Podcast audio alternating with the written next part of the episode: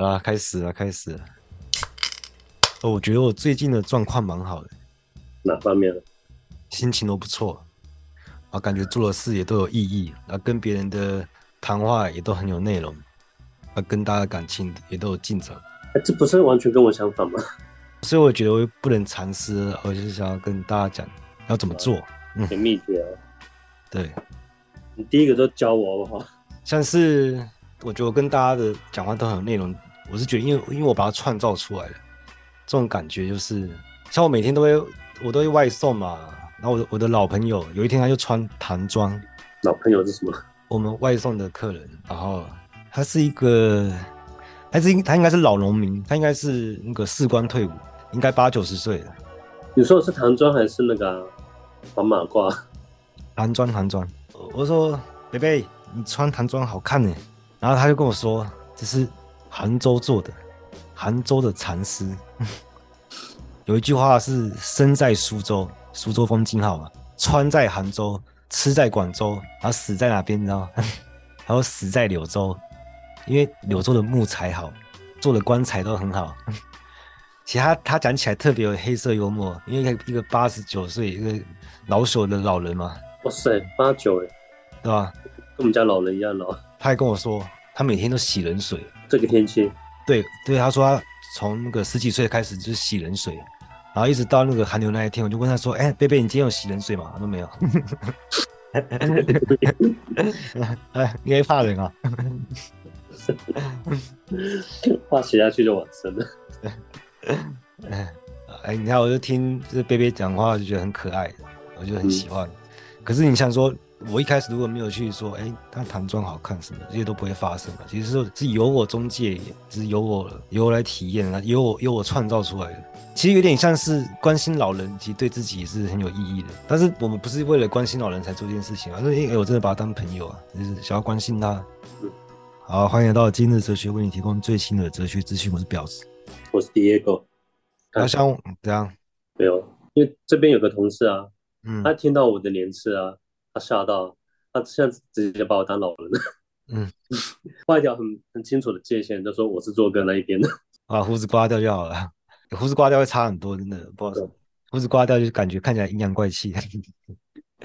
真的没有胡子真的很糟。哎、欸，而且那天我就跟他抱怨说，做哥跟我聊天聊说，哎、欸，第二个你要吃什么叶黄素跟维骨力？我说啊，做哥你跟我聊这个不太早。嗯，就是同事听到说没有没有，绝对没有太早。没有啊，你也没吃啊。他说我应该吃。嗯，我靠，开始在意你的健康了。嗯，最近都发生很多好事，像是我每一次每一期发票我都有中奖，我最少都会中云端五百块。啊，这不就是跟我完全相反吗？跟什么？跟你完蛋。所以，所以我想说，我要想要照顾你这种人。我觉得你好像从我身上偷了一些东西走。所以我我现在还给你们，就是我想要就要共享发票。它的理念就是集中发票，然后分赃奖金，就变成人人都有一杯羹了嘛。对，像你这种人很衰，中不了发票，你平常没有机会参与那种利益集团的分赃，现在就是机会。大家只要都会用那个手机载具嘛，然后大家用我们这个共同的这个条码去扫，然后中的钱会平均照比例，看你你付出了多少发票，对，你就照比例分，每个人一定都会有钱，对不对？只是多或少而已啊。但是我们就可以不用靠运气，大家都有份啊。嗯，你知道你这是什么东西吗？怎样？这就是政治 啊！你政治那一集啊，我没有录，有点可惜。更想说我没录也好，不然我怕那个会太激动。嗯，政治就是这个，是就叫利益分配。嗯，政治是它集中所有力量，然后去分配所有的利益，回馈于社会。可我们现在就是没有回馈下来。嗯，啊，但是有有这个 app 的话，你你会你会使用吗？嗯，啊，我都不会中，我当然用了。嗯，我是受惠最大的那一个。他如果下一期告诉你是中头奖那个，那是中三千万。我们有后台吗？嗯，其实我们这个是一个互保行为，对不对？你有可能今天是分到别人的头奖啊。嗯，对不对？所以，所以其实你要欣然接受，你就分出去了，对啊。不是，我跟你说，我欣然接受什么？嗯，我现在就说啊，对，这就是我的命，每次都嘛这样。其实感觉就像那个、啊，每次下雨骑车下雨，然后跑去买雨衣，然后买完之后雨就停了，这就是命啊！这样拿着东西跟你千万比啊？没刚，我也没中过一千万啊！我就我就幻想中一千万更奇怪，好不好？其实如果有这种有这种事情发生的话，我们第一个就是要监管，就是那这个背后的你讲反了吧？嗯，第一个是我们要被监管，就是你要监管说这个 app 它有没有收收取超额利润，自己先分配好，然后再分给你们。我平台的能力，我就我就要先抽七十趴，你们中奖三十趴，你们直接建名再去分。所以好，就是要一直要关心那个利益分配问题，这个结构问题。因为我们不改善土壤的话，我们生长不出理想的社会。好，我们接下来聊来聊一点大家比较关心的事情。嗯，大家关心什么？就是爱情。不是这年头，大家应该没那么在乎了。其实爱情大家都知道嘛，那爱情其实其他没什么道理，对不对？所以我们我们要说的应该不是什么是爱情的道理，而是爱情它为什么没道理。而我觉得我是很有资格谈什么叫爱情。你有资格？嗯，没有。哎，虽然我的我的经验不是特别多嘛。但是，你们先想一下，经验的多寡有什么差别吗？我们可以考察一下经验本身。有啊，像我，我现在什么的话都不能讲了，因为我只有过一个对象，嗯、所以我没有前后，我根本无法对比，无法比较。嗯，可是这也不妨碍，就是有反正有些人会不是说什么当局者迷嘛，旁观者清嘛。而就算一个完全没有经验的人，他连手都没牵过，这种人他一样可以讲得天花乱坠的。然后虽然我们感觉好像有点没说服力，就是这种感觉。我们可以来推敲一下，这个没说服力的根据是什么？有之前有个超萌的，嗯，有个色情漫画家，他叫什么？他叫什么？我忘记叫名字，他叫大岛，然后童真啊。到有一天，大家发现他推特说：“哎，他的童真拿拿掉，消失了。”嗯，然后大家问他，他说：“对，他毕业。”嗯，然后大家都很惊讶，他说：“干，你画漫画这么色，他妈你竟然是偷，这这个小处男。”人家说：“我那个手工纱消失了。”可是你看，你画的他画的作品，大家还是买单啊。虽然其实没经验，他不妨碍他幻想啊。就有人说你，有人觉得你没谈过恋爱，你你懂什么是爱？但是我们知道经验是虚假的，都是临时的嘛，而且还是片面的、不可靠的。如果如果说你想用你个人的经验，像你说你没有，因为你就交过一任女友，所以你你没有前后，你不知道怎么怎么判断呢？这是你的经验，对不对？你想用个人的经验，没办法。或者你听说、你看到，只是你身边周遭人的经验，你用这些来把握爱情是注定失败的。我说我遇到喜欢女生，我都直接告白，我用这个方法从来没有失败过。那这个方法适用全部人吗？大家会想说，那问题就一定是出在脸嘛？可是你又不能解解释说，那为什么长得丑，就是不符合那个主流审美，像是那种脑满肠肥的啊、油腻大叔啊，他一样有性市场啊，就就很奇怪。那有些人说有钱，其实要考虑到那什么是欲望，什么是性欲。性欲是怎么发生的？就是因为的确有些人会说，为了可能找一张长期饭票嘛，为了他的生存权、他的发展权，他去投靠一个人。因为现代女性性欲的组织模式，除了享乐主义是，还会喜欢那种有健身啊、长得好看的啊。但是还有一个是有钱人形象本身，他是穿金戴银出入私人招待所，他们全身装载各种符号。其实我也不认识这些人啊，那些符号我也看不懂。像奢侈品的品牌，我也叫不出几个。我我今天去帮忙外送的时候，我就跟同事借安全帽啊。然后他跟我说：“哎，要注意一点，这顶三万多块，三万多块，但我我也不知道什么牌子，我对安全帽也不懂嘛。三万多块敢借？嗯，然后我戴，我就觉得其实蛮好戴的，真的还不错。但值不值得三万块？除非它防弹，那也不值得啊。你很少在路上会遇到子弹啊，因为安全帽的使用价值啊，安全帽的使用价值，要么就是安全嘛、舒适嘛、美观嘛。嗯、那这个三个的元素，其实几千块安全帽它也做得到啊。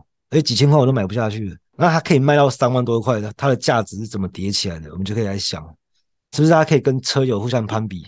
在他们鄙视链里面就可以去踩别人一脚，或者说它是什么世界知名的工艺大师的遗作？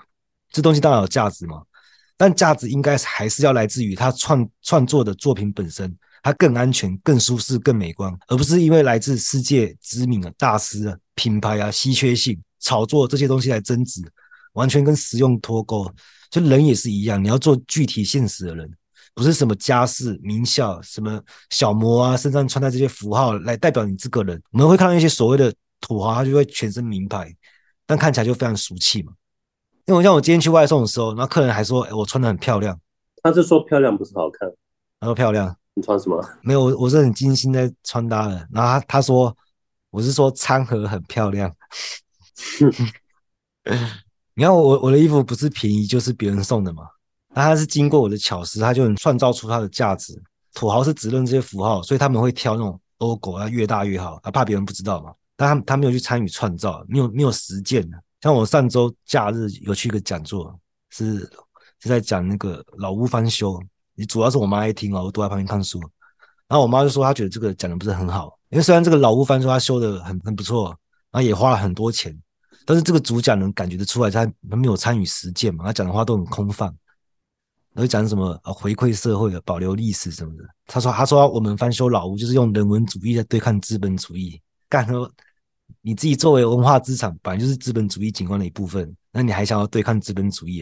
因为你你这些符文化符号，它也不是也带动周边的房价嘛？然后最后他也是有讲到重点嘛？他们最近在卖什么礼盒？那有些人就会对这些符号，他在不假思索的情况下，他可以得到一种某一种爱欲的平衡的。像是一般人会说什么安全感、方向感。”稳定性这些感觉也是把自身编入到一个鄙视链当中，就是向上攀升嘛，你就有方向感了。你踩着别人头往上爬，这已经是被那个资本异化的很严重了。男性也是啊，那大资本家去私人招待所会带女伴嘛，然后也是一大串等级制啊。你带小模就是比比带传播还厉害。你带明星就比带小模厉害，然后还有什么空姐啊、主播啊什么，每个可以再细分啊，他最终人数多少啊，拍过几部电影。现代女性的组织模式，其中一个元素是阶级跃迁的，对阶级跃迁的幻想，这会决定她的欲望模式啊。因为除了这个之外，还有就是主流文化媒体啊、社会关系的。所以尤尼大叔为什么会有市场？就是因为他丑归丑，他满足不了享乐幻想，但功利主义的幻想总是可以满足的。有人就会问说，你到底是爱我的人，还是爱我的钱？他陷入这个僵局的时候，就是透过爱情来调和的。事实上，爱情就代表他们卡住了，在这段关系里面，钱跟人人都不能少嘛。当他们陷入二元对立的时候，就用爱情的名义来调和，但这也是临时性的。然后有也会有一些有钱人，他体验不到爱情嘛，因为如果这段关系只有钱没有人，他只会体验到这是一场交易。就你要我身上的符号，那我也要你的美学符号，然后大家要做一个交易嘛。其实都是可以交易的。我有文化符号，我也可以交易啊，都是资产阶级性的。你长得好看就是一种暴利啊，一种不可能性啊！如果我又穷又笨的，照理说没有人爱我，但是我长得好看，好看就可以任性，就可以不甩规定，变成个人的性性资源，可以当成商品贩售，让别人采购嘛，可以交易，成交当然是可以成交，那幸不幸福就很难说了。那这都是资产阶级性的，因为它会增值，还可以实力，只是想要不劳而获。美学符号也是啊，我可以垄断，我带出去。有面子，让别人羡慕，那是不是也有用文化符号？我有文化嘛，有内涵，比别人多念一点书，偶尔写写诗、写写歌、弹吉他，可以在那边附庸风雅、为人风趣嘛，一样在新市场有优势，一样可以增值嘛。我觉得啊，以后小孩教育就不用担心了，他可以满足精神上的功利主义啊。因为每个人体验到爱情都是被被他中介过了嘛，都是失真的。因为我们知道不能随意将主体性投射到另一个主体。就像在玩你画我猜，我猜你画样子，你到最后画成什么鬼样子啊？会有参考价值吗？所以，我们不能流俗的去讨论什么是爱情，说什么外貌啊、钱啊、权力啊、文化、个性，这些都太肤浅了。社会有这些现象，我们可以去分析它，去批判它。你要自我批判嘛，它才能调整你的欲望模式。因为这这些都是竞争性的符号，抢夺稀有资源啊。你追求的不是具体现实的，是装载这些符号的载体。你就没有真正爱过一个人，你爱的就只是。我驾驭了生产这生产出这些符号，跟整个资本主义拟人化的这装配这些符号的载体，我爱上的是这个，我享受的是这个。就很多感情史丰富的人啊，或是什么两性专家，要我说他们就是最不懂爱情的人，因为就是说爱情没有道理嘛。然后如果你还想用一个理用理论的来把握它，想用经验归纳出一个法则，然后法则是脱离经验的嘛。在爱情里，不管是经验或是法则都没有用。经验在某个范围应用是有效用的，但临时用一下 OK 没有问题。但是你想要透彻的分析爱情，那其实不止爱情嘛，其他经济学啊、心理学、社会学都一样。你想要透彻的分析的话，就要回到发生学的第一现场，然后这些理论框架都被拆掉。你用静态僵死的观念体系来理解爱情，就不叫理解，这叫扼杀爱情。这爱情是什么概念？那爱情它根本就不是一个概念。那我自己是没有很在意感情生活，啊但对很多人，对很多人说都是他生活的意义嘛，然后又把它当成终身大事来看待。就我有朋友说，他一直没有谈过恋爱，他感觉他人生就缺了一块了，他就又在幻想有一个整全的，就是其实就算你一辈子单身，你都可以有一精彩的一生啊。他就是那个，嗯，没有吃到这个果实的人，对这块果实他充满了无限的幻想嘛。啊，你有自信，你可以说服他不要吃这颗果实。可以啊，就这个效果，可是幻想一个整全，都有一颗。就没有啊，没有这个东西。我们以前有讲过什么是爱的，拉杆对会影片的解读嘛，那也讲过主体是怎么样围绕小课题建构幻想。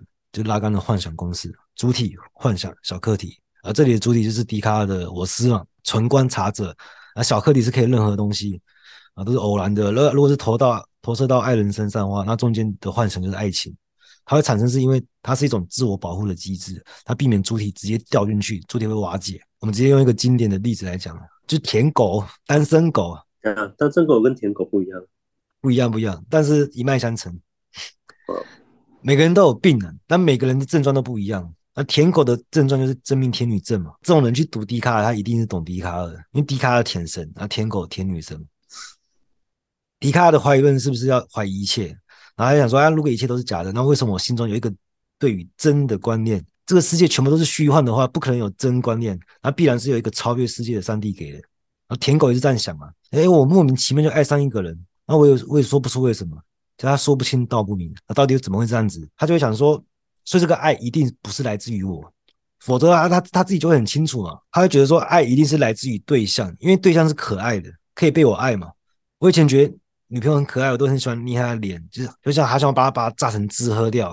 就是你看你看到粉嫩的脸颊，你就会很想捏，你想蹂躏她，破坏她。养一只猫有什么不一样啊？对，我对猫也是这样子，我对阿妈也是这样子，我就捏捏捏嘛，就觉得怎么那么可爱。所以爱在你那边，不在我这边，不然我捏我自己就好了。所以我得到一个答案，我不可爱，我不想我捏我自己。我没有爱，是因为你可爱，所以我才有了爱。所以而且爱会让让我意乱情迷嘛，然后让人有一股冲动啊，让我想捏他，让人变得不理性，然后感觉这是不可思议的力量，还感觉到崇高啊，就会把对方神格化，捧成女神。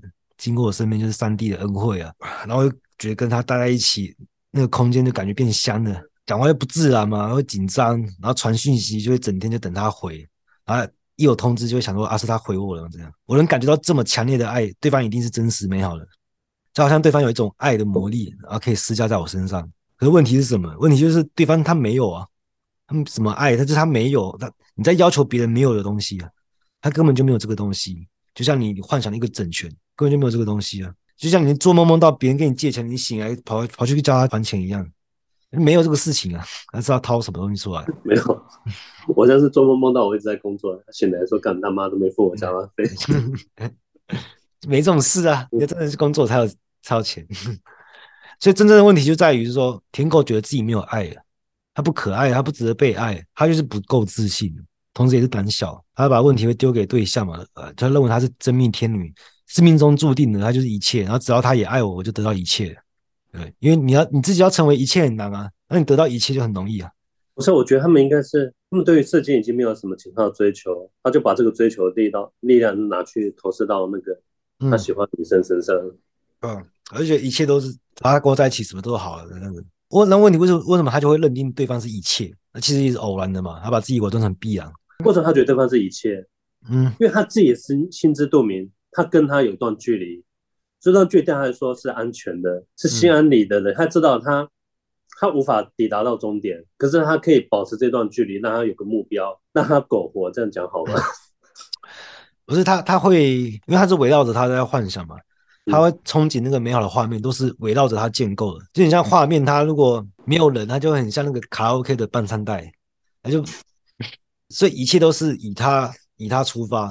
然后变就会变成说，如果对方不爱你，就会变成是他觉得你害我爱上你了，就变成别人要负责。但是你要知道，就是这种，嗯，刚刚那个段逻辑我没听过，有有这种东西吗？对啊，就是因为我没有爱啊，所以是你害我爱上你的，他觉得别人要负责。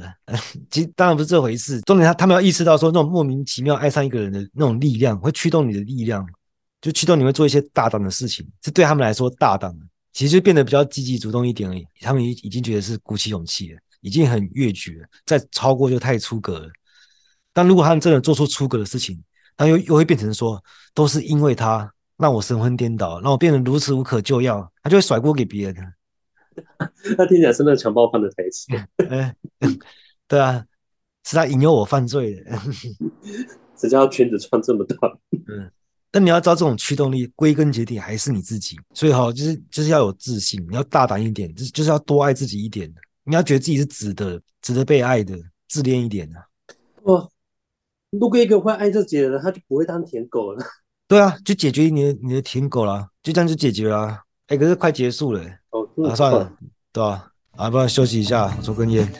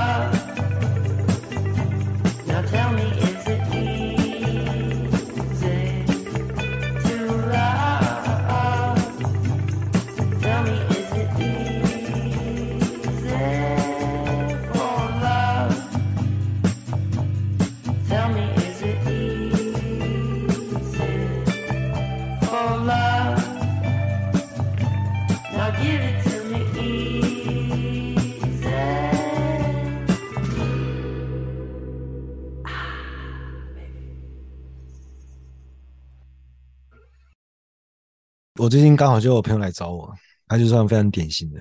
我我正在讲那个谁啊？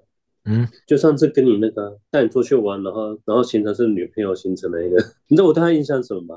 对啊，你们是国中同学吗？不是吧？哎，小学啊。嗯，小学同学。那你们毕业之后，每年他都会找你去游泳。嗯，啊，其实这种这种友谊还蛮特殊的，他每年都会来找你去游泳。这种友谊我只有在装备上看过而已。没有，不是他啊。哦，另外一个，他最近有个对象，那其实也纠缠了三个月。诶，他纠缠对方？也不算了，就是同事介绍的朋友这样子。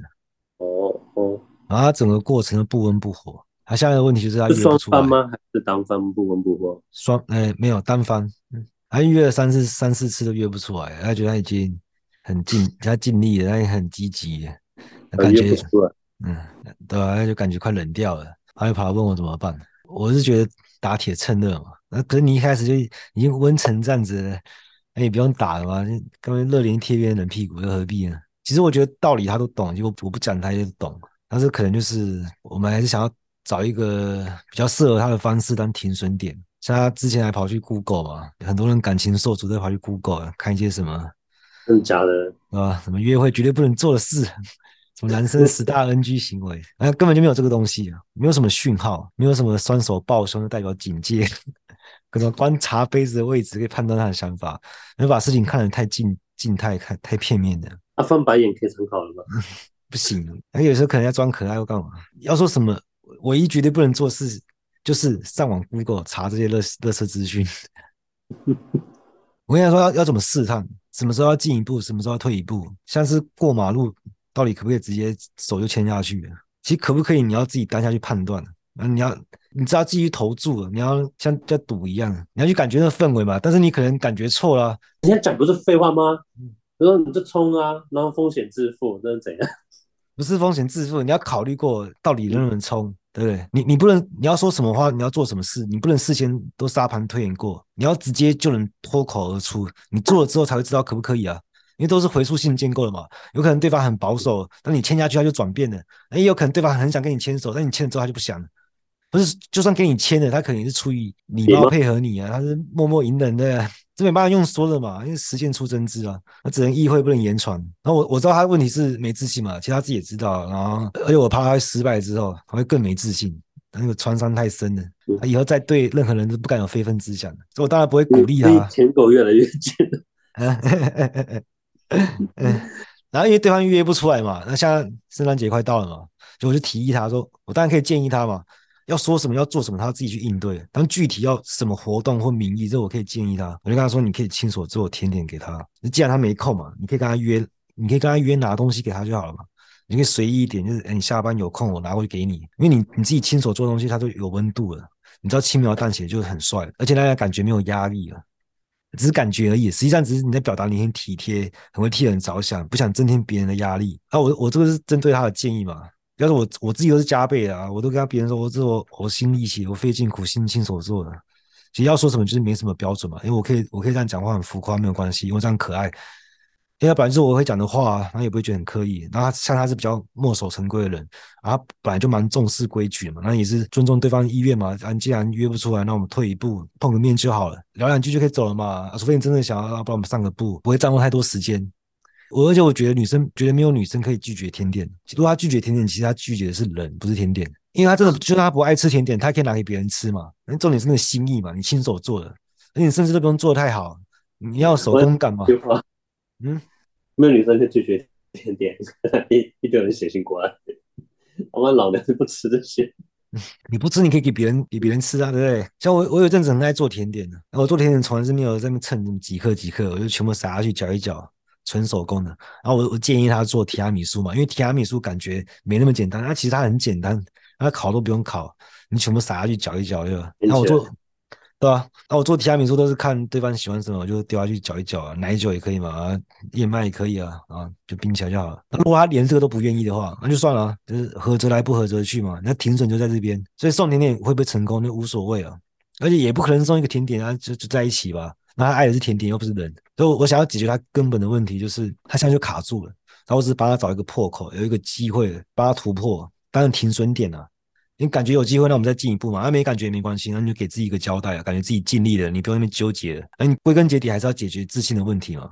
就是只建议他透过学习啊，接触新的事物啊，像是做甜点好了，嗯，他也许就会在过程中得到一点成就感嘛。如果他被拒绝之后，他再也不做甜点了，就是变成什么都不做啊，就本末倒置了。因为驱动你去做这些事的人是你自己，不是别人。你把对象设立成目标在努力，也是你自己设立目标，自己在努力。你不能因为碰壁了，然后就对所有的事情意兴阑珊。要想办法去克服，那我知道很难啊，因为你投射这么多爱欲在别人身上嘛，你一下子要抽离是很难克服的。我自己也会，但是还是要克服啊。就像我，我很常肚子饿嘛，我就会用一些方法来克服它。然后赶快回家把自己关起来，要吃东西你要下楼麻烦嘛，我就跑去刷牙，然后牙线都清好了，然后你就想说啊，我都刷好牙，吃东西麻烦什么的。像我，像我也是会想说，如果平常下班啊，有人可以一起吃吃饭啊，散散步啊，可以一起逛 IKEA 什么的，也很好啊。看到不错的对象，也想说，哎，我们在一起怎么样？怎么样？想都是会想啊，但我很我已经很少去想这些事情了，因为嗯，平常就已经很多事情要想的嘛，他就会排挤掉这些儿女私情啊。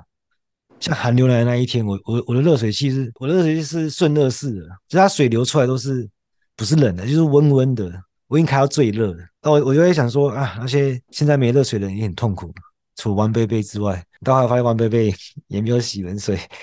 但是我就会想说，那如果我要帮助别人，什么是关系到他的根本利益？有人没有热水可以洗，就是我要优先要处理的。那很显然，人人有热水洗就是基本人权嘛，就是苦民所苦啊，很多事要想。那我有在想说，呃，像是想说飞机坠机的时候要怎么办呢？你说你人在上面的时候，没有没有，就是我人不用在上面，就是单纯坠机，我有什么挽救的方法？想是不是可以在飞机上装一个很大的降落伞什么的？飞行安全也是我关注的。我整天想那些有的没的，我是没有空去想那些儿女事情的。那其实也也可以一起想嘛。你看，我有我的理想，然后我的交往对象最好也是一样有一样的理想，那这样更好嘛。就会发现我会吸引我的女性，她们的特质都是比较朴实的，比较内敛的，守本分的。那相反，我就可以去思考，那什么是我的底线？从我的理想去设立嘛。因为我我很关注底层的利益。那如果我的另一半他对服务生不礼貌，或者是羞辱他们，他就触碰到我的底线，对不对？然后这样我也不想争取他。这种人我就觉得啊，可以放生了。有因为有些人不值得争取啊。所以很多人会在那边犹豫要不要分手，要不要复合的。我想到说啊，我本来想要分手的，但是他没原则嘛，很难很容易退让。他就觉得啊，但是他胸部太真的太大了，你就是平常没在想，不知道你的底线在哪边。那些对爱情肤浅的解释啊，像外貌啊、身高啊、钱啊、车啊、工作、学历、经历。可是这已经是已经盖棺你像市面上看看到所有的爱情条件了。所以我们就可以看到这些符号，它其实是一种，它把结构给拍平的，然后让它变得很好理解。这为什么会有人说贫贱夫妻百事哀？你很容易就可以拿这种解释来安慰自己啊，因为我长得不够好看，我不够有钱，所以我追不到她，我配不上美满的感情生活。那其实这些恰恰好，这些都不是爱情，爱情都在面对僵局才会出现的。你这样想的话，就永远触及不到它最根本的问题啊，因为你用形式逻辑只是把它变得很好理解而已，但事实上是只扭曲它，你得不到真相。你可以反过来想，这些符号它可以让我这么好理解。却触及不到根本，就代表我把这个事情看得太扁平了，被这些符号给掩盖掉了。我们日常生活很爱讲道理嘛，对，其实很多道理也 没没没什么道理啊，像什么一分耕耘一分收获啊，一般人认为说付出就得到回报，那可是，在爱情就没这回事啊。其实，在其他方面也没这回事嘛。有人很喜欢说，我为你付出这么多，怎样怎样这样，爱情就是来调和那个临时环节，那调和了什么？是心甘情愿跟逼不得已嘛。但是你在付出的过程成就了更好自己，这算不算回报啊？在这个意义上，我们可以说这是回报啊，就是这是视角主义啊，就取决于你用什么角度啊。重点就是你不能去算计，你在爱情里面算计就直接扼杀爱情。你不能在那边算我送了多少钱的礼物，我今天跟他聊了几句话，他笑了几次，我花了多少心思，就好像我们的感情是可以经营、可以培养、可以慢慢增温的，这都是幻想。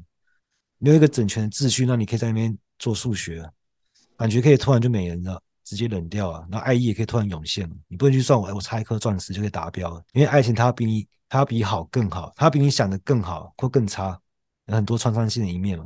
总之，它是你想不到的，它会不停的重新定义标准，这才是爱情。那既然我们不能用经验，也不能用理论，那我们还能用什么？还我们还能用信仰？像辩证法就是一种信仰，辩证法是不会去预设一个整全的秩序啊，所以辩证法永远是片面的。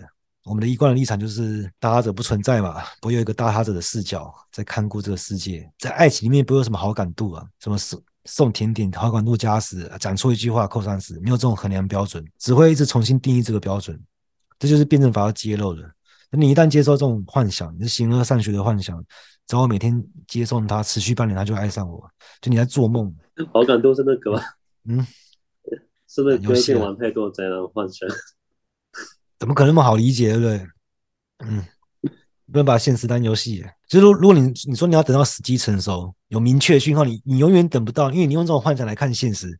哦，我下礼拜再去烫个头发，等我颜值加，我再行动。他那时候就跟别人在一起。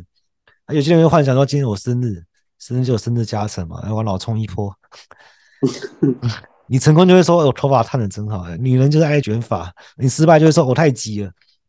你永远是实际上未成熟，你永远是来不及啊！因为你要做的事就是突破这个衡量标准的框架嘛。我要突破，就代表我不知道什么是突破。没有一个公正客观的悬浮在天上的审判者说你拯救世界就可以抱得美人归，没有这种确定的因果性。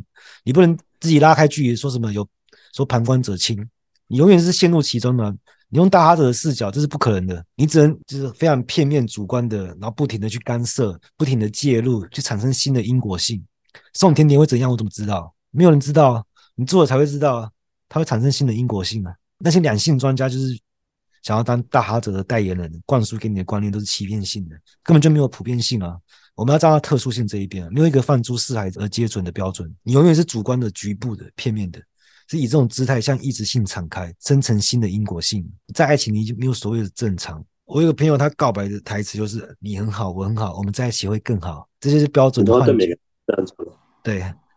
这是标准的幻觉，好上加好就是更好的。这个幻觉就告诉你，这个机制良好的运行，一切都很正常。正好相反，会有爱情产生，就代表它卡住了。辩证法就是要把握这个卡住的点，说你好我好，就是没有去意识到他们都是有完整的内外边界。他还预设了一个背景，可以摆放这两种好，那合在一起变更好，这就是虚假的合体，这是整体主义啊，正反合。我千万不要去问女生说你喜欢什么样子的男生，嗯，你不要问，因为对方也不知道。对啊，没有了，就没有人会知道啊。嗯，不管怎么讲都是错的，所以辩证法要思考说。这内外边界是怎么生产出来的？矛盾是怎么生成的？背后有什么意志性的力量？超越的这符号系统，没办法被符号系统解释，你就不能再说什么是正常的。这是一个门槛啊！从形式逻辑走向辩证法，这很难啊！就相当于你要换一个信仰。因为形式逻辑跟辩证法，他们是要抢话语权的。形式逻辑能不能用？那当然能用啊！你用辩证法也会用到形式逻辑啊。但我们要提防形式逻辑预测的东西。那既然形式逻辑解释不了，那就代表他预测的东西有问题啊。那我们就可以用辩证法，站在爱情里面遇到身心二元对立的问题嘛。那你到底是爱我的人还是爱我的身体？爱情就在调这二元对立啊，这两个缺一不可，都包含在爱情里面。反过来说，爱情就揭露了这个真相，其实它就是一个二元对立的僵局啊。我们临时把它命名为爱情，因为爱情本身什么都不是，它它本身只代表一种僵局。我也不知道我是爱他的人还是爱他的身体，那我就把它叫爱情吧。就爱情只会短暂停留，它很快就进入下一个阶段，就是就是婚姻。说婚姻是爱情的坟墓，其实说的没错，婚姻是会扼杀掉爱情的。爱情是拿来调和二元对立的，然后这时候辩证法还没真正的开始运行，这个二元对立消解不掉，它需要一个真正的合体，所以爱情会导向婚姻，透过透过婚姻来扼杀掉爱情，透过契约模式吗？没错，它是一种契约关系啊，它是透过法律的效率来调和的。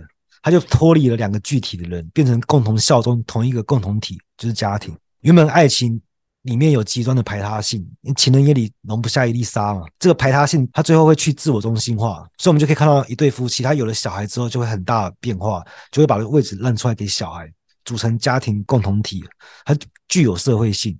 原本是私人关系，它越来越激烈的时候，爱情压不住的时候，它就透过一个更大的像司法共同体来调节，压在他们身上。我们可以用身体现象学来看什么是秘密性啊？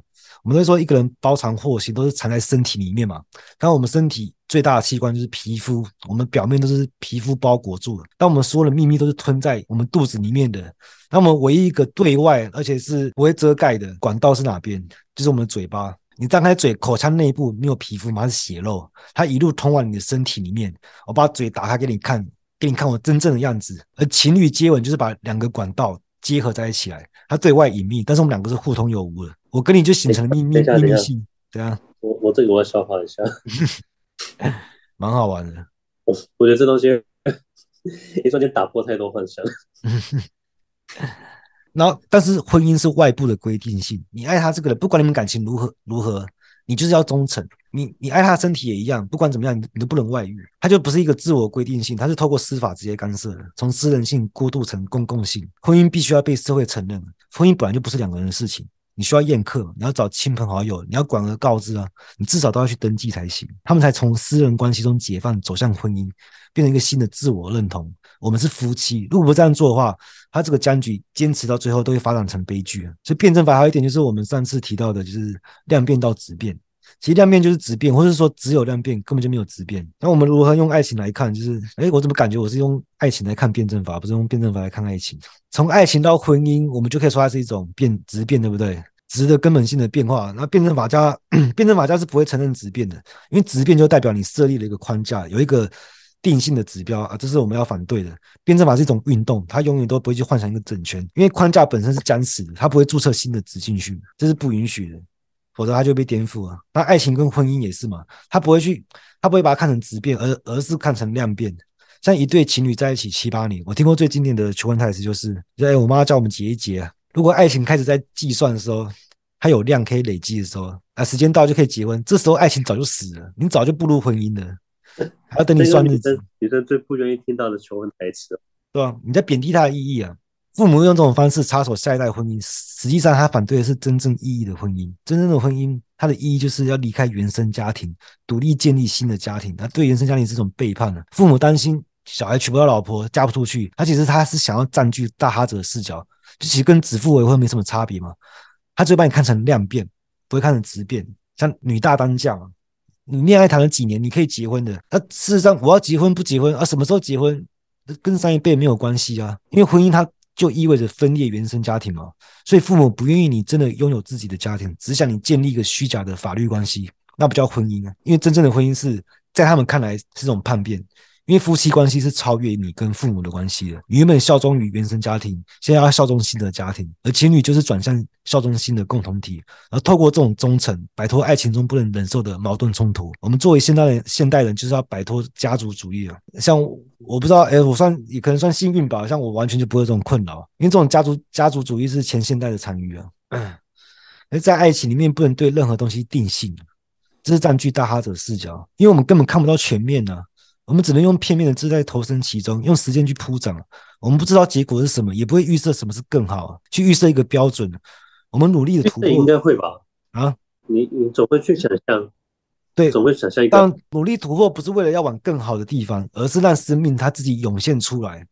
那我希望它涌现出来是一个更好的，去架设自己的结构，因为生命是鲜活的。你用僵死的形形而上学框架去把握鲜活的生命，所以你用你用 Google 去查，你去听什么两性专家的废话，什么星座合盘，还有什么型什么人格，那这这太看不起爱情了吧？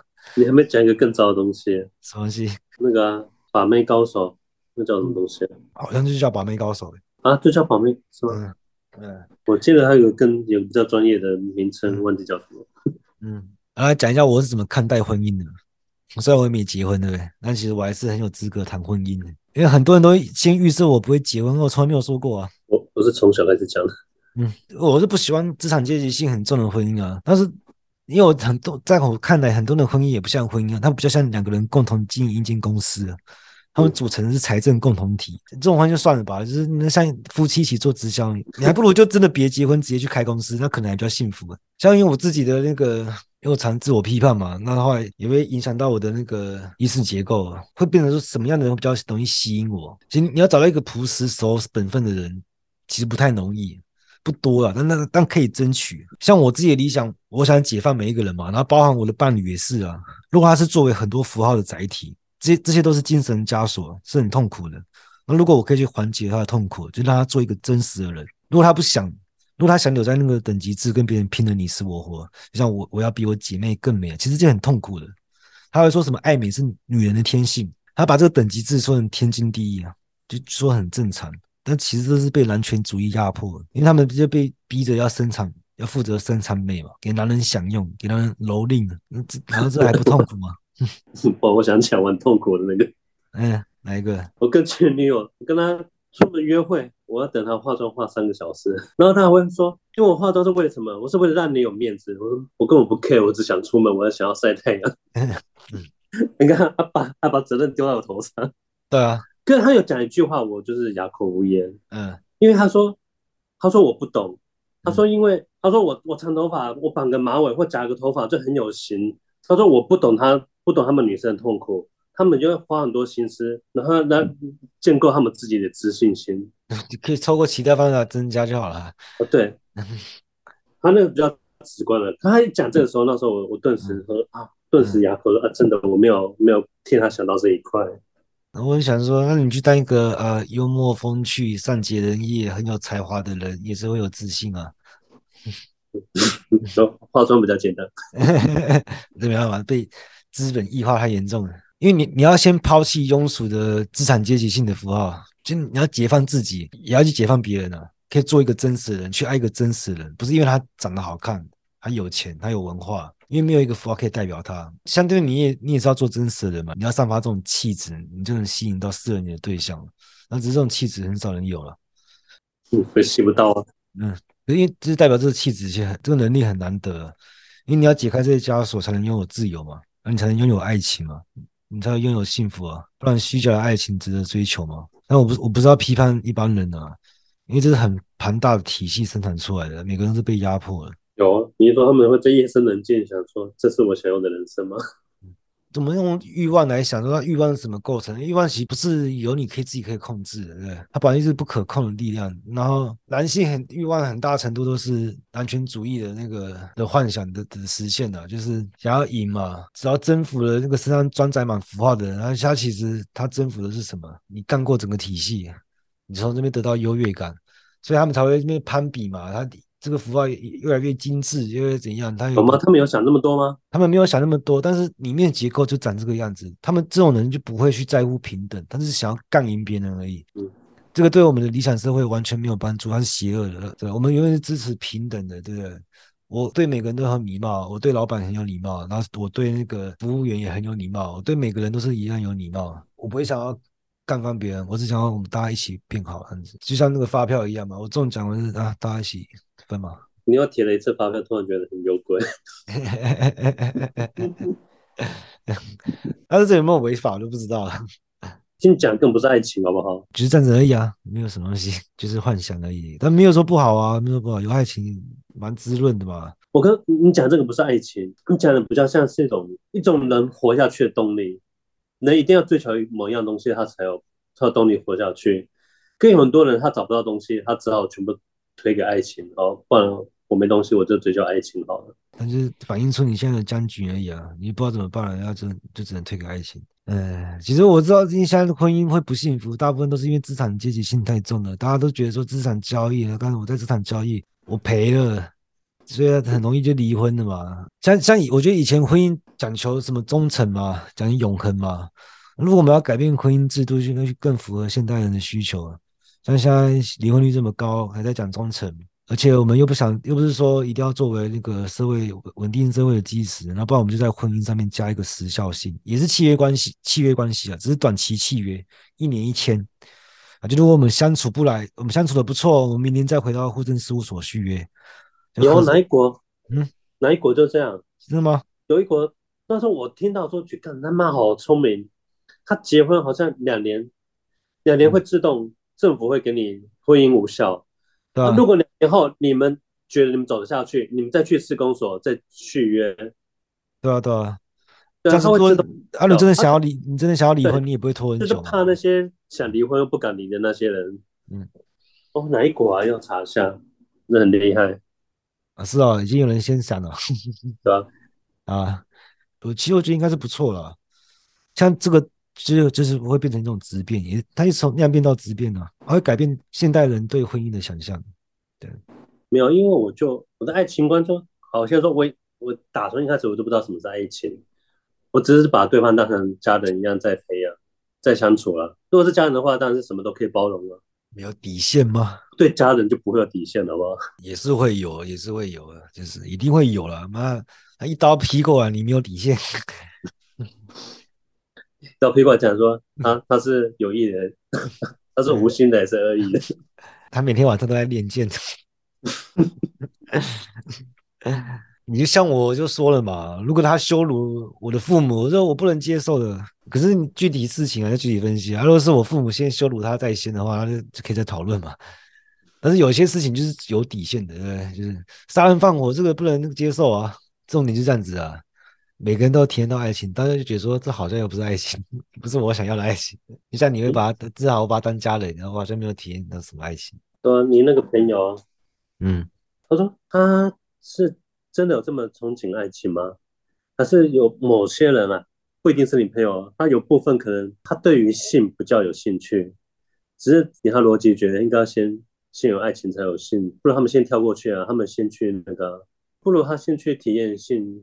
性经验嘛，去花钱去去买一个，因为我在澳洲，澳洲遇遇过一个，他就是他没有性经验，然后就被就被另外一个人带去澳洲的那个妓院，嗯，只是他们那时候有邀邀我去，我说好啊，我去看一下澳洲的那个长什么样子，有我跟我女朋友报备啊，我去到现场，太早到了，然后他说澳洲这么够等，等他开门营业，然后因为他是在一个比较偏僻的那个巷子里面嘛。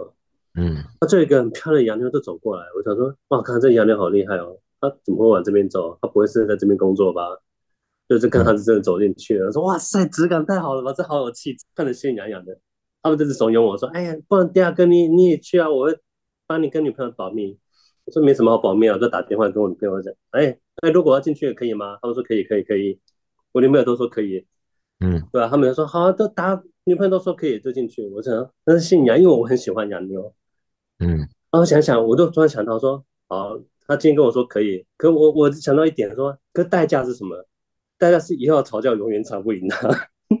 然后我想到这个说啊，那那算了好了。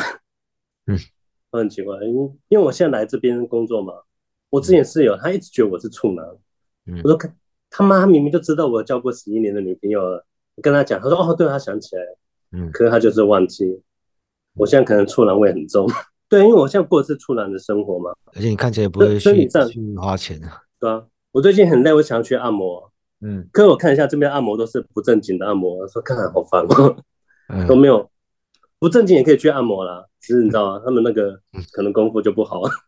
你没有修到三级吧？哎，所以这边缺一个纯正的按摩师，就自己开。我有按门口写纯按摩。我是觉得有些人会提说什么每个工作平等什么的。我以为你要说啊，腿张开算什么工作？就是讲到性这件事情，像长得好看，他他是又不可能性嘛，他是作弊嘛，他是像我长得好看。我有这个优势，可是你不能因为我有这个优势，但是我要为了平等，所以我故意哈、啊，故意放弃我这个优势，我自己毁容。那干也不是这样子太激进的，就是说你有这个优势，哎，你可以利用一点这个优势，然后再就像是你长得好看，但是你的能力更更出众，你更会创造价值，而不是透过你的性优势。做法跟我不一样的，因为我不是提倡就是说天赋是最不公平的东西吗？嗯，那、啊、你说长好看它是一种优势，我说我这压根。